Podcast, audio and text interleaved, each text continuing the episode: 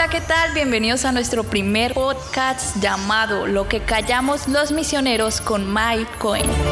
Todos sabemos lo visible que hacen los misioneros, pero nadie conoce lo que Hola, ¿qué tal? Me llamo Mike Cohen y junto con mi esposa queremos que disfruten de estos podcasts. En el día de hoy tenemos nuestro primer episodio juntos y queremos compartirlo con ustedes. Sé que va a ser de gran ayuda. Son pensamientos que se han desarrollado durante el transcurso de estudios bíblicos que hago junto con ella. Y quiero contextualizarles un poco acerca de lo que hoy van a escuchar. Así que les presento por acá a mi esposa. Hola, mucho gusto. Mi nombre es Juliana y es un gusto que ustedes puedan escuchar este tiempo que hemos tenido junto con mi esposo. Entonces los quiero poner en contexto. Vamos a hablar de Segunda de Reyes, capítulo 6, versículos del 8 al 23 y nos va a hablar de la historia de Eliseo, de cómo Dios le habló a él una manera de ganar en medio de todo una guerra y de salvar su vida en medio de una persecución que venía contra él. Entonces vamos a hablar de las estrategias extraordinarias que Dios le dio a este profeta y cómo sus sentidos se unieron a los sentidos de Dios y empezó a pasar cosas increíbles en su vida y que trajo paz también al pueblo de Israel.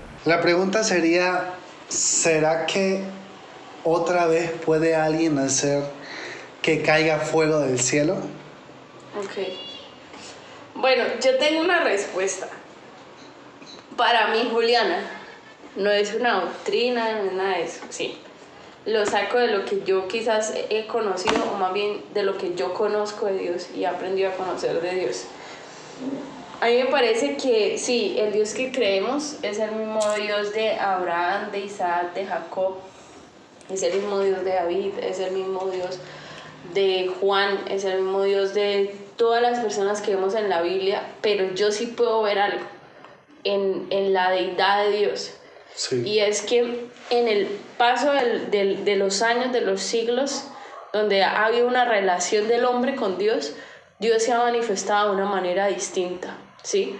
Antes lo hacía a través de esas cosas sobrenaturales, eh, Dios Padre. Eh, esa relación que tenía con personas específicas en momentos específicos. Digamos, el pueblo de Israel fue grande y, dio, y vieron muchos milagros de Dios como abrir un mar, caer comida del cielo, ver a, a, en una montaña como la gloria de Dios, pero en sí no todos ellos conocieron a Dios, o sea, conocieron la persona de Dios. Solo eran personas específicas. Mm. Luego viene Jesús y viene a traer milagros, viene a traer sanidades, viene, viene a traer restauración, viene a dar nuevas oportunidades, viene a trastornar el mundo con una manera diferente de ver el Evangelio. Listo, se va Jesús y nos deja todo eso, la cruz, la salvación, la redención, la eternidad. Y llega el Espíritu Santo ahora acá a la tierra y es el que está con nosotros ahora. Mm. Y lo que yo veo en, en estos tiempos Quizás no es una de caer fuego del cielo, de que se abra el mar, pero veo a un Dios íntimo y cercano, alguien que yo puedo llamar amigo, alguien que yo puedo llamar papá, alguien que yo puedo llamar esposo, alguien que yo puedo decir, yo hablo con él, él habla conmigo, yo lo escucho, él me escucha y es como una relación más de intimidad. Ahora que pueden suceder milagros, sí, pero ya no, ya no, ya no es como mostrar la gloria de Dios con toda su soberanía, con todo lo que Él puede hacer, sino es más desde el corazón, más es algo íntimo de la presencia de Dios, que trae obviamente milagros sobrenaturales, cosas en nuestras finanzas, en nuestra vida personal, en nuestra familia, restauraciones de familias, cosas aún más asombrosas, pero que en un tiempo tuvo que descender fuego del cielo para que los profetas de Baal fueran dejados por el piso, ¿sí?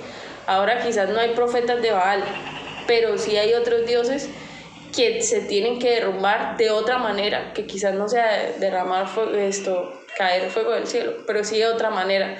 Entonces pienso que va mostrándose de una manera diferente. Él no cambia, él se va mostrando al hombre de manera distinta. Pero me encanta eso, como el Dios creador de las leyes de la naturaleza puede también desafiarlas. El que lo hizo, lo puedes hacer con un milagro porque Él es soberano. Y puede usarnos a nosotros. La unción de estos dos hombres no era algo, pues, normal. normal.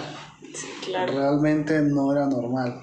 Lástima, de verdad me da mucha lástima que no hubiese descendido tal unción, que no hubiese seguido un linaje. Pero quizás porque no hubo corazones dispuestos, lo primero que veo es la confianza que tiene Eliseo en Dios. Y la conversación es tan profunda del profeta o el varón de Dios como la Biblia lo llama. Y no importa dónde estaba el rey de Asiria, no importa dónde estaba este hombre, Eliseo siempre iba a saber, aún como lo dice la Biblia, en la cámara más secreta que tú hablas, él lo sabe, a pesar de que él no está allí contigo y él está en otra ciudad, él sabe lo que tú estás hablando. Para Dios no hay nada oculto entre los cielos y la tierra. Nada. Eliseo tenía los sentidos de Dios. Y cuando hablo que tiene los sentidos de Dios, literalmente estoy hablando que hablaba como Dios, escuchaba como Dios y lo mejor de todo veía como Dios ve. Me asombra mucho saber, ¿sabes qué, mi amor? Que siempre se acostumbró a ver cosas que los demás no veían. Él veía ángeles, a caballos, con espadas de fuego. Y él decía, tranquilo, es que tú no estás solo ni yo estoy solo. Entonces siempre generaba como un impacto de confianza en las personas que estaban a su lado. Y lo sobrenatural de todo es como que si tú no crees tranquilo, mira. Señor, oro para que tus ojos sean abiertos. Por favor, muéstrale lo que yo estoy viendo para que tenga confianza. Y es que yo creo que muchas veces nosotros somos como, no como Eliseo, sino como ese criado, como esa persona que está en esa situación difícil de muerte o vida o de vida o muerte y dice, realmente, este es mi día final. ¿Qué voy a hacer? ¿Dónde está mi esperanza? Pero siempre tenemos y tenemos la esperanza y gracias a Dios por nuestros amigos o por los hombres de Dios que siempre nos muestran como, mira, tranquilo, tú no estás solo, siempre hay alguien al, lado tuyo. y es que en estos momentos, quizás a nuestro alrededor haya millones de ángeles, no los vemos, pero ¿te gustaría que tus ojos fueran abiertos? de hecho, eso era exactamente lo que estaba pensando. Yo, yo, pensaba como, ¿cómo será realmente nosotros ver la, la protección de Dios y el mundo espiritual, lo que hay alrededor de nosotros, lo que Dios hace, lo que se refleja, amor, en un momento cuando uno está tirado de rodillas delante de la presencia de Dios, en el momento que uno está orando con toda su alma, pero también en el momento de crisis y desesperación, también en un momento de peleas, o sea, ver lo que está pasando espiritualmente a tu alrededor y ser consciente de esa presencia que está obrando en la vida de nosotros, ver de la manera en como Dios todos los días nos salva de tantas cosas, o sea, si viéramos ese mundo espiritual y si supiéramos qué, qué es lo que Dios hace por nosotros, o sea, tendríamos más conciencia del momento de lo, y de quién somos en Dios. O sea, porque Dios dice también lo que leíamos, ¿se acuerdan lo que leíamos antes que decía que Él había mandado a sus ángeles para que sirvieran a nosotros, sus, sus, hijos, nosotros? Y que uno podría decir que los ángeles de Dios guardarán esta casa, los ángeles de Dios guardarán eh, nuestra moral, los ángeles de Dios guardarán nuestro camino. Y uno ver los ángeles de Dios de verdad guardándonos, protegiéndonos, guiándonos cuando uno le dice a Dios, Dios guíame en esta decisión, Dios dame paz y ver ese mundo espiritual ahí sería algo brutal. Y a mí de, lo que me asombró de lo que estamos leyendo, el rey primero fue como que, ok, eh, un varón de Dios te mandó a decir que no pases por tal parte. El varón de Dios envió a decir, y el rey, listo, pues él lo hizo porque medio estaba en la guerra y tuvo fe aún para creer en el varón de Dios. Pero otra vez veo nuevamente una gracia inmerecida. No sé si de Dios, no sé, pero sí de Eliseo y sobre todo del pueblo de Israel a los sirios, porque no los mataron.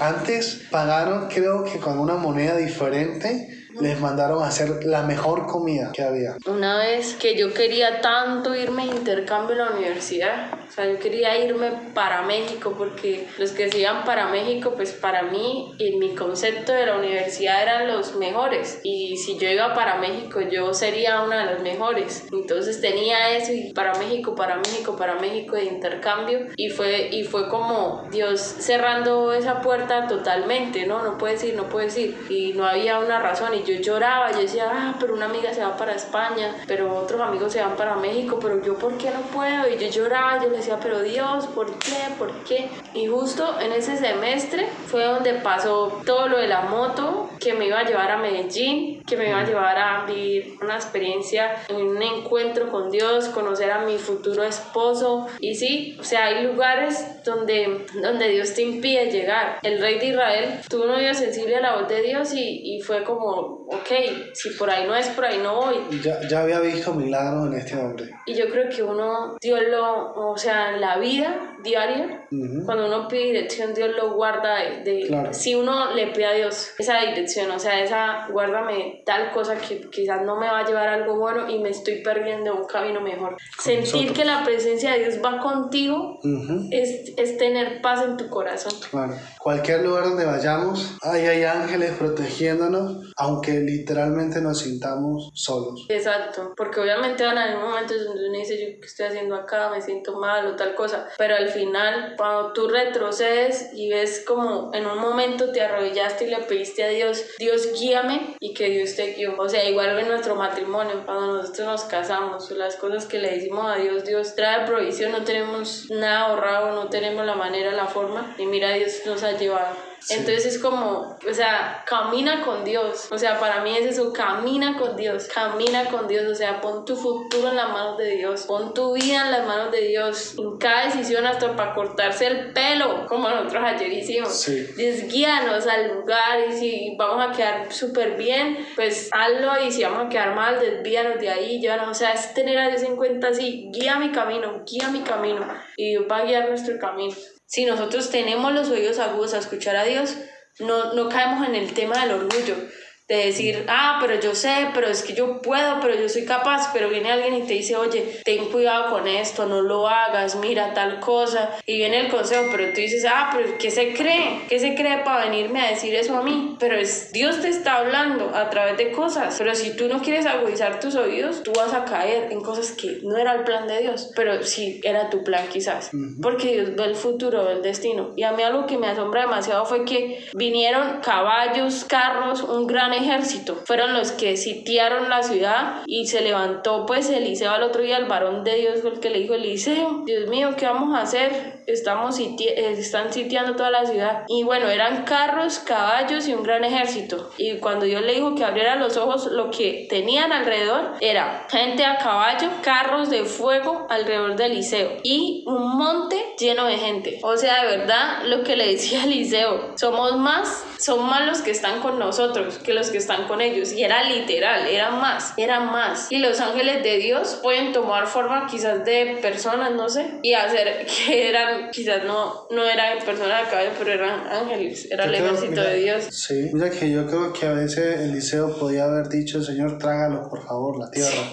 Y pum, sucedía. Pero no, nunca permitió, nunca más bien abusó del poder que tenía del Señor. Eliseo nunca abusó del poder o la autoridad que le fue dada por Dios. Hay guerras en, nuestra, en todas las áreas de nuestra vida, pero Dios tiene diferentes estrategias para ganar esa, esa guerra. O sea, reconoce la estrategia que Dios quiere tener para ganar tu batalla, para salir victorioso en tu batalla. ¿Por qué? Lo que te decía, amor, Dios hizo ganar una batalla dando siete vueltas. Dios hizo ganar una batalla con que un pueblo empezara a cantar, a gritar y entre los que estaban ahí se mataron entre ellos mismos. Dios ganó una batalla con 300 frente a 30 mil. Dios ganó una batalla, en este caso, perdonándole la vida a sus enemigos. Mm. Entonces es reconocer cuál es la estrategia de Dios para ganar esa guerra o esa batalla que tú estás teniendo. Y yo creo que hay personas en nuestra vida que, obviamente es otro tema, pero hay personas en nuestra vida que son amigos, que fueron amigos, pero que ahora son enemigos que tú tienes que amar igual. Gracias por escuchar este podcast. Con mi esposa estamos súper felices de que haya sido de gran ayuda para ti. Todos los martes vamos a estar subiendo nuestro podcast, así que te esperamos el próximo martes. Felicidades.